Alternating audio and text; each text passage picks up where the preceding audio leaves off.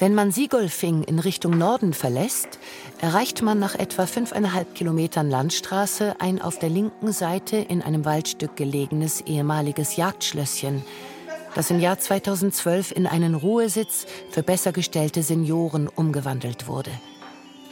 Ein Ruhesitz im wahrsten Sinne des Wortes, denn selbst die Bushaltestelle in Sichtweite des Hauses ist eine Attrappe und dient allein zur Beruhigung der Demenzkranken, die sich nach dem Frühstück mit Aktenmappe oder Einkaufstasche nach draußen begeben, um dort bei Wind und Wetter auf ein öffentliches Transportmittel zu warten, das sie zu ihrer Arbeitsstätte oder zum Supermarkt bringen soll. Der Vorgang des Wartens beruhigt ihr Innenleben, so dass sie sich nach einigen Stunden bereitwillig vom Pflegepersonal abholen und ohne Widerspruch zum Mittagstisch führen lassen, mit dem Eindruck, ein Tagwerk hinter sich gebracht zu haben und von der Arbeit oder vom Einkauf nach Hause zurückzukehren. Als Starke nach tagelanger Irrfahrt mit seinem in Gralsberg ledierten Wagen an den Wartenden vorbeifuhr, winkten ihm die meisten freundlich zu. Nur ein älterer Herr warf das weichgekochte Ei, das er vom Frühstück mitgenommen hatte, etwas unbeholfen in Starkes Richtung. Es landete auf dem Kiesweg, blieb aber eigenartigerweise unbeschädigt.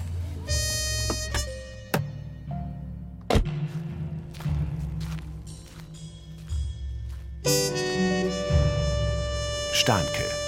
Hörspielserie von Frank Witzel. Folge 11. Siegolfing.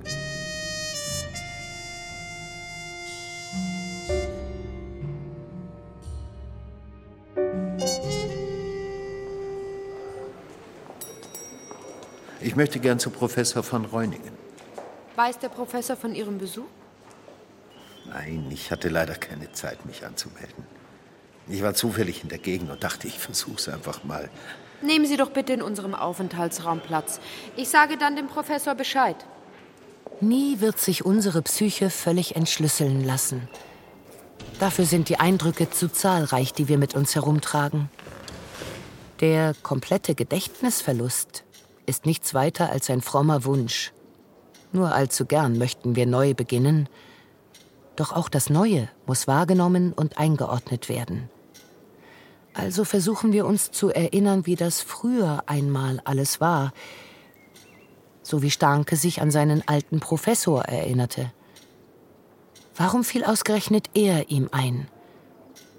Weil er nichts mit der Gegenwart zu tun hatte? Weit genug entfernt war? Aus einer Zeit stammte, als die Zukunft noch offen vor ihm lag und nicht längst verbaut und verstellt war? Hier ist Ihr Besuch. Herr Professor, was für eine Freude, Sie wiederzusehen. Ja, ja. Ich weiß nicht, ob Sie sich noch an mich erinnern. Doch, doch, doch. Ich habe, ich habe Anfang der 90er bei Ihnen in Kaiserslautern ja, natürlich, gehört. Natürlich, natürlich. Die TU in Cape Town. Äh, da war der alte Neubert Dekan der Fachschaft. Ein fürchterlicher Ignorant, mit dem ich mir ständig in den Haaren lag. Ja, und natürlich Sie, einer meiner besten Doktoranden. Ach, eine Ausnahmeerscheinung. Jetzt aber. Kunstgeschichtlich bewandert. Das war schon ja. damals eine Seltenheit. Ja. ja. Was ist denn aus Ihnen geworden? Ja, Ihr Lob ehrt mich natürlich. Und Kunstgeschichte hat mich schon immer interessiert. Allerdings, ja. Ich habe meine Dissertation damals dann doch ja, nicht abgeschlossen. Verstehe. Und das hängt Ihnen bis heute nach.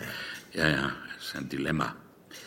Gerade die talentiertesten Köpfe, die eigenwilligsten Geister fallen durch das Raster unseres immer stärker normierten und aufs unterste Mittelmaß zurechtgeschnittenen Ausbildungssystems. Nein, nein, nein. Was? Nein. Aber ich muss Sie enttäuschen. So gern ich Ihrer Bitte auch nachkommen würde. Aber Sie sehen ja, wo Sie mich antreffen. Ich bin ein Professor ohne Lehrstuhl. Ich kann Sie beim besten Willen nicht annehmen. Das Darum würde gegen alle Regularien verstoßen und Nein. Ihnen am Ende äh, doch nichts Nein, nützen. darum geht es auch nicht, Herr Professor. Ganz und gar nicht. Ich Hä? arbeite schon seit vielen Jahren in meinem Beruf und bin da eigentlich auch ganz zufrieden. naja, sag mir, es geht so. Jede Aufgabe bringt ja ihre Schwierigkeiten mit sich. Nur im Moment, also ganz aktuell. Obwohl ich schon ein Thema wüsste. Was? Ein Thema, das Ihrem großen Talent würdig wäre. Ein Thema, das der genauen Bearbeitung ist, noch hart. Das ist sehr freundlich, Herr Professor, aber wie gesagt, ich habe bereits eine Tätigkeit gefunden. Und deshalb bin ich auch hier. Ich weiß nicht, wie ich es sagen soll. Ja, verstehe, verstehe. Sie brauchen einfach dieses Ding, diesen Titel. Sonst geht es für Sie nicht weiter. Da können Sie einen Palast neben den anderen stellen. Sie kennen doch den Witz. Treffen sich ein Anwalt und ein Architekt. Sagt der Architekt, na, wie geht's? Sagt der Anwalt, schlecht, ich kann nicht klagen. Und dir? Sagt der Architekt, gut, mir fällt nichts ein. ja, der ist gut. Aber was ich Sie fragen wollte. Man darf die Statik nicht unterschätzen.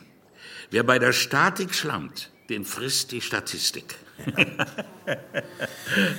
so habe ich es versucht, den Erstsemestern klarzumachen. Die drei großen G. Gebrauchstauglichkeitsnachweis, Gleitsicherheitsnachweis und Gipssicherheitsnachweis. Ja, ja, ich weiß, Herr Professor. Aha. Aber es geht mir gar nicht unbedingt um Ihre Funktion als Architekt und Statiker, sondern als, ja, wie soll ich sagen, als Mensch vielleicht. Als ein Mann von Bildung, von Erfahrung vor allem. Das Gesellschaftliche war Ihnen doch immer wichtig. Sehr wichtig sogar. Wir bauen nicht für die Gesellschaft, wir bauen die Gesellschaft. Genau. Das war mein Leitspruch. Ja, Ihr Leitspruch. Und gerade deshalb Verstehen Sie, gerade deshalb bedeutet mir Ihre Einschätzung nach wie vor sehr viel. Das sind die Folgen, wenn der Vater schwach ist. Dann laufen die Herren Söhne durch die Gegend und suchen nach einem entsprechenden Ersatz. Es ist ein Trauerspiel. Naja.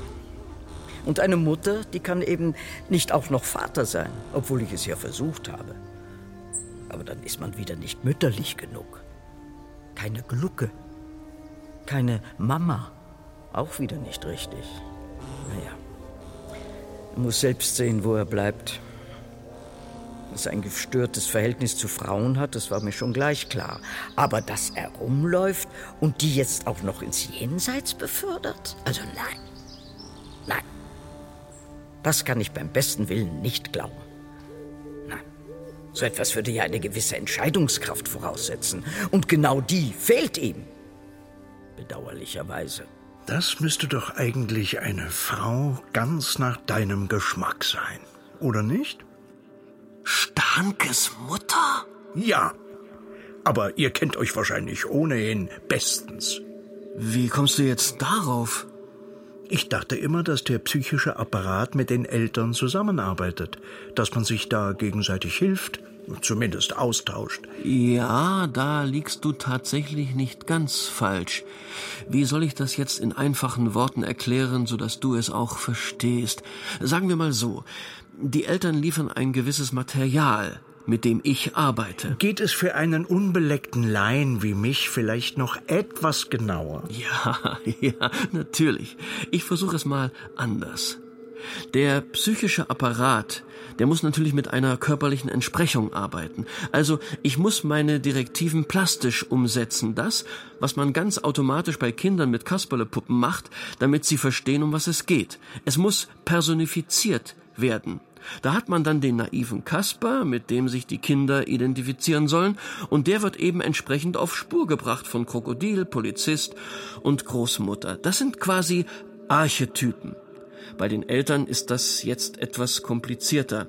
Die vertreten zwar auch einen Archetypus, eben Vater und Mutter, kommen dann aber mit ihrem eigenen Ballast im Gepäck und vor allem mit ihren ganzen Unfähigkeiten. Was bedeutet? Was bedeutet, dass ich das irgendwie unter einen Hut bringen muss, also die Vater- und Mutterrolle und dann das, was mir die Vertreter dieser Rollen an in der Regel dürftigen Voraussetzungen mitbringen. Das klingt so, als wärst du eine Art Regisseur, der. ja, ja, ja, das trifft es ganz gut. Der es leider sehr oft mit einer zweitklassigen Besetzung zu tun hat. Reine Schmiere. Aber dafür kann man mich nicht auch noch verantwortlich machen. Schließlich ist jeder Regisseur nur so gut wie das Material, mit dem er arbeitet. Material? Jetzt tu mal nicht so entsetzt. So sieht es nun mal aus. Oder willst du mit mir jetzt auch noch das Fass mit der Willensfreiheit aufmachen? Doch nicht wirklich, oder? Nein, nicht wirklich. Ganz unter uns. Ich kann mich Ihnen ja wohl anvertrauen.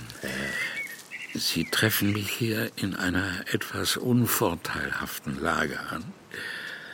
Aber wieso denn, Herr Professor? Naja, das ist hier so eine Art Zwischenlösung. Ach so, Sie sind hier nur vorübergehend. Ja, ich hatte mich auch ehrlich gesagt schon gewundert. Sie sind doch noch völlig. Ich, ich meine, ein Mann von Ihrem Kaliber, Ihrem Format. Ja, schon gut. Stahlmann, schon gut. Ist doch gut. Bei mir zu Hause, also in meiner Wohnung, da gab es einen Brand. Eine ganz dumme Sache. Naja, und wenn man dann nicht in irgendein Hotel will oder bei Verwandten auf die Couch, ja, ja. was bleibt da noch groß? Ja, natürlich. Genau. Ja, die anderen Insassen hier, also die, die hier stationär sind, denen haben wir das so verkauft, dass ich mich hier eingemietet habe, um die Bausubstanz zu überprüfen und etwaige Maßnahmen zum Erhalt zu entwickeln. Das ist ja immerhin ein Gebäude aus dem 18. Jahrhundert. 18. Jahrhundert. Ach ja, das sieht man ihm gar nicht an. Da ist wohl in den über 200 Jahren einiges daran herumgedoktert worden. Eklektizismus mit einem gehörigen Schuss Brutalismus. Brutalismus? Ja, was glauben Sie, was da in den Kellerräumen los ist? Ich habe keine Ahnung. Was denn, Herr Professor? Ach, Stahlmann. Danke. Sie waren schon damals zu gut für die Welt. Wissen Sie noch Ihr Entwurf für den Kindergarten in Michelbach? Michelbach? Nein, da kann ich mich gar nicht. Das, überhaupt einen Kindergarten. Sowas habe ich nie. Doch, doch, Mensch, dass Sie sich daran nicht erinnern. Ein gewagter Plan. Wie ein Himmel- und Hölle-Spiel sollte der Kindergarten aufgebaut sein. Riesengroß natürlich, mit großen, freischwebenden, schwenkbaren Türen, die in die verschiedenen Räume führten. Also die Himmelsräume, aber natürlich auch in die Hölle. Die Konstruktion der Fallgruben, in die die Kinder stürzen, die hat ihnen besonders viel Spaß gemacht. Und mir, ehrlich gesagt, auch. Entschuldigen Sie, Herr Professor, aber ich höre wirklich zum ersten Mal von diesem Projekt. Und ich kann mir auch gar nicht vorstellen, dass ich ja, das mache. Vorstellen? Haben wir uns eigentlich schon vorgestellt? Ich bin Professor von Reuningen. Ja, Herr Professor, ich weiß. Ich bin Ihr ehemaliger Student Starke. Sie kommen bestimmt wegen des Brandes in meiner Wohnung. Sehen Sie, die Heizung in der Küche war schon seit längerem defekt, weshalb ich dort mit der Mikrowelle heize. Das ist übrigens sehr praktikabel und auch sicher, weil man die ja auf eine bestimmte Laufzeit einstellen muss. Man macht dann einfach die Tür auf und es wird schon bald angenehm warm. Gut. Nun stellt sich natürlich die Frage, wenn ich mit der Mikrowelle heize, mit was koche ich dann? Gute Frage. Richtige Frage. Ich mag es, wenn meine Studenten Fragen stellen. Wie lautete mein Leitspruch immer? Fragen kostet nichts, spart aber BAföG. Sie verstehen. Wenn man genau nachfragt und entsprechend lernt, muss man nicht so lange studieren. Der Günther BAföG ist ja auch schon tot. Dabei war der noch gar nicht so alt. Der hat sich dann ganz auf die Malerei konzentriert. Schlaganfall. Ja. Mir ist gerade auch nicht gut. Äh, können wir uns mal auf die Bank setzen? Ja, aber natürlich. Kommen Sie, soll ich Sie stützen? Ich weiß doch, ich, ich müsste dir helfen, Stahlmann. Ich weiß das doch. Ich weiß das doch.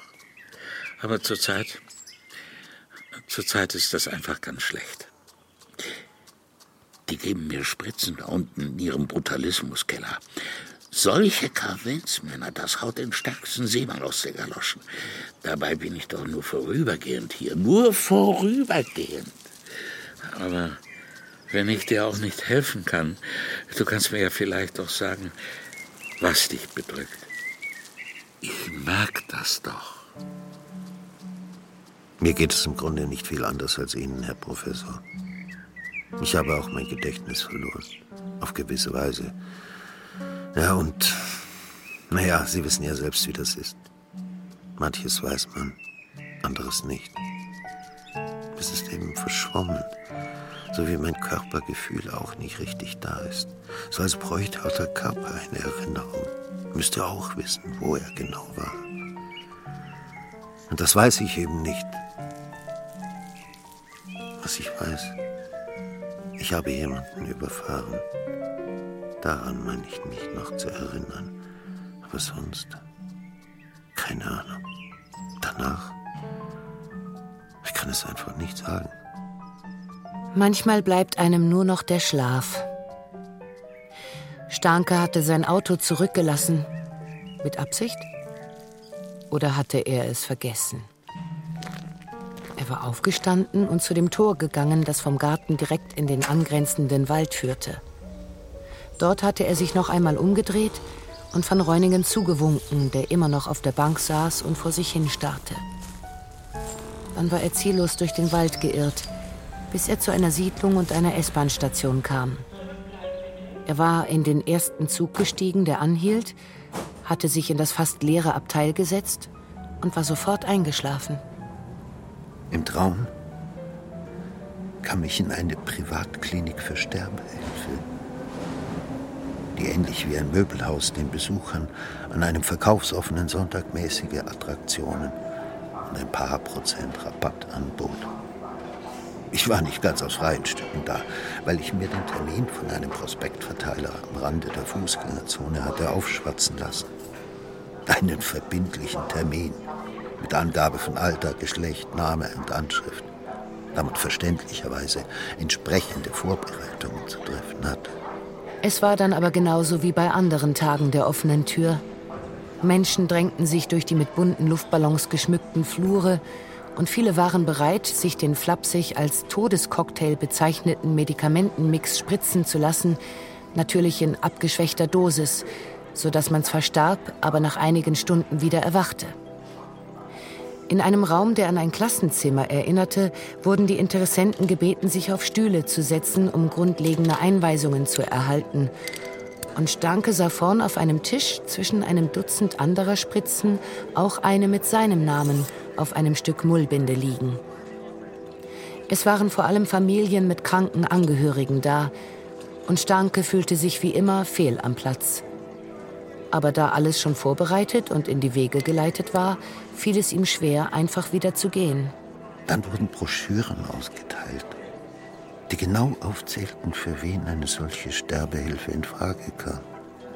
Doch die Kriterien waren so allgemein gehalten, dass sich jeder gemeint fühlen konnte. Mich beunruhigte aber eher die Tatsache, dass alle anderen Probanden ausgebildete Krankenschwestern zugeteilt bekamen, die sich um sie kümmerten. Und nur ich einen Anlernling abbekommen hatte, der alles nachfragen musste, sodass ich Zweifel bekam, ob der junge Mann bei dieser nicht gerade banalen Angelegenheit auch wirklich alles richtig machen würde. Oder auch gerade hier, was Dosierung oder etwa auftretende Komplikationen anging, Berufserfahrung durchaus sinnvoll wäre. Starke versuchte sich erst einmal etwas Distanz zu verschaffen, drückte sich zwischen den Menschen zurück in den Flur, hörte sich Leidensgeschichten an, etwa von einem mit der Lunge verwachsenen Magen, und geriet so fast beiläufig auf die Straße zurück, wo Informationsstände und Würstchenbuden aufgebaut waren.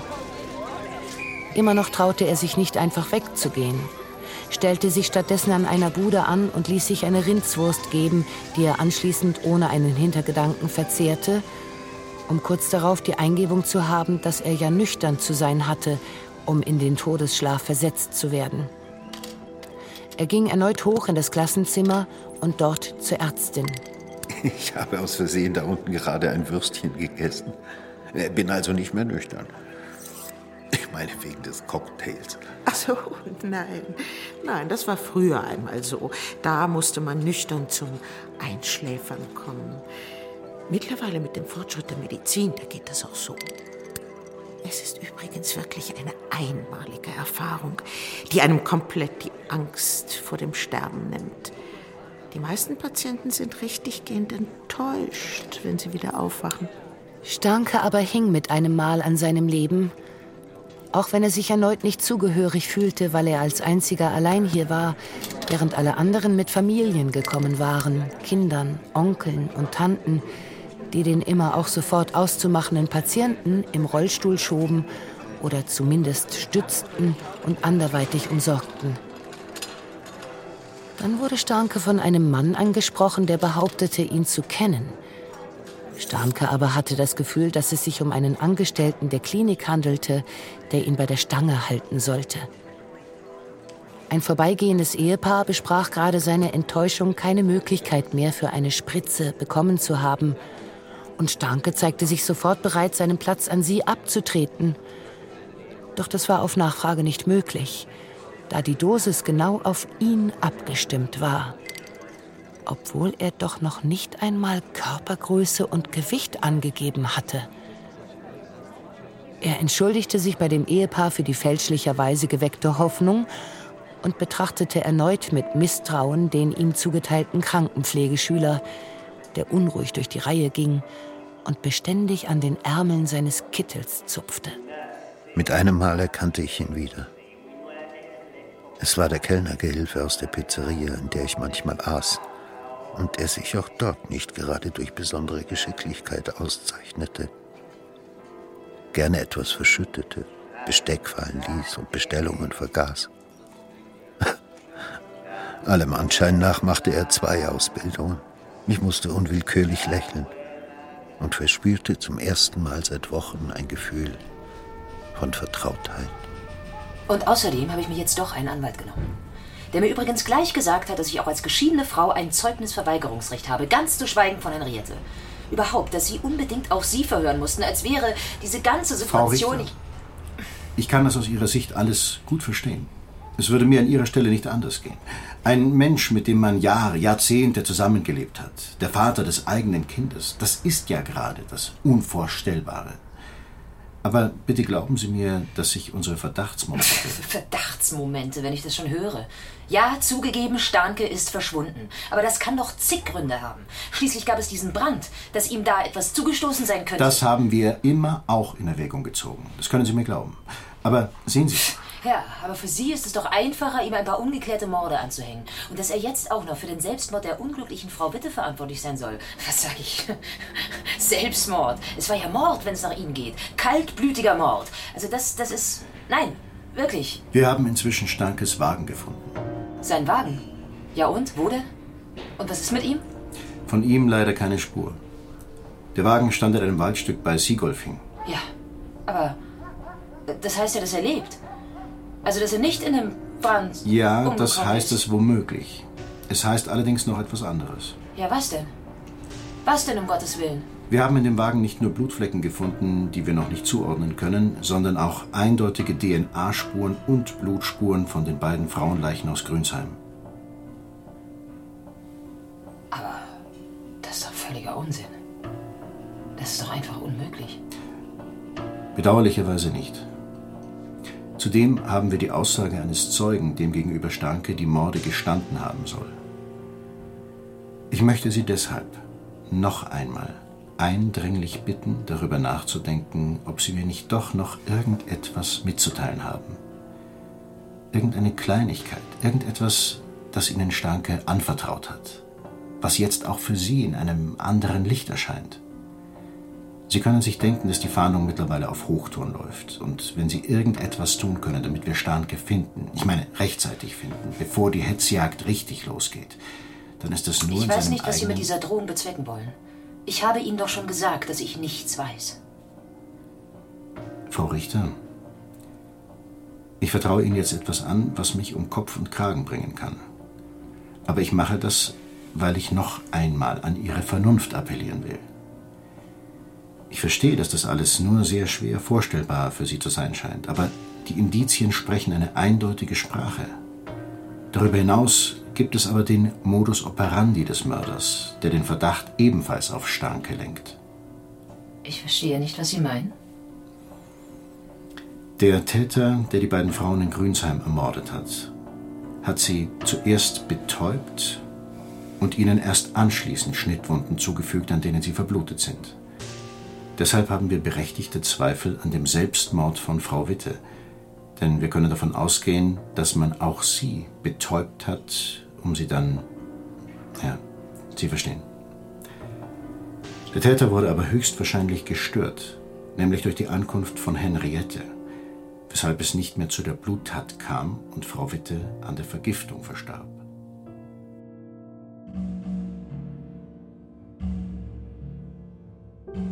Sie hörten Stahnke, Hörspielserie von Frank Witzel. Folge 11 Siegolfing. Produktion Bayerischer Rundfunk 2018.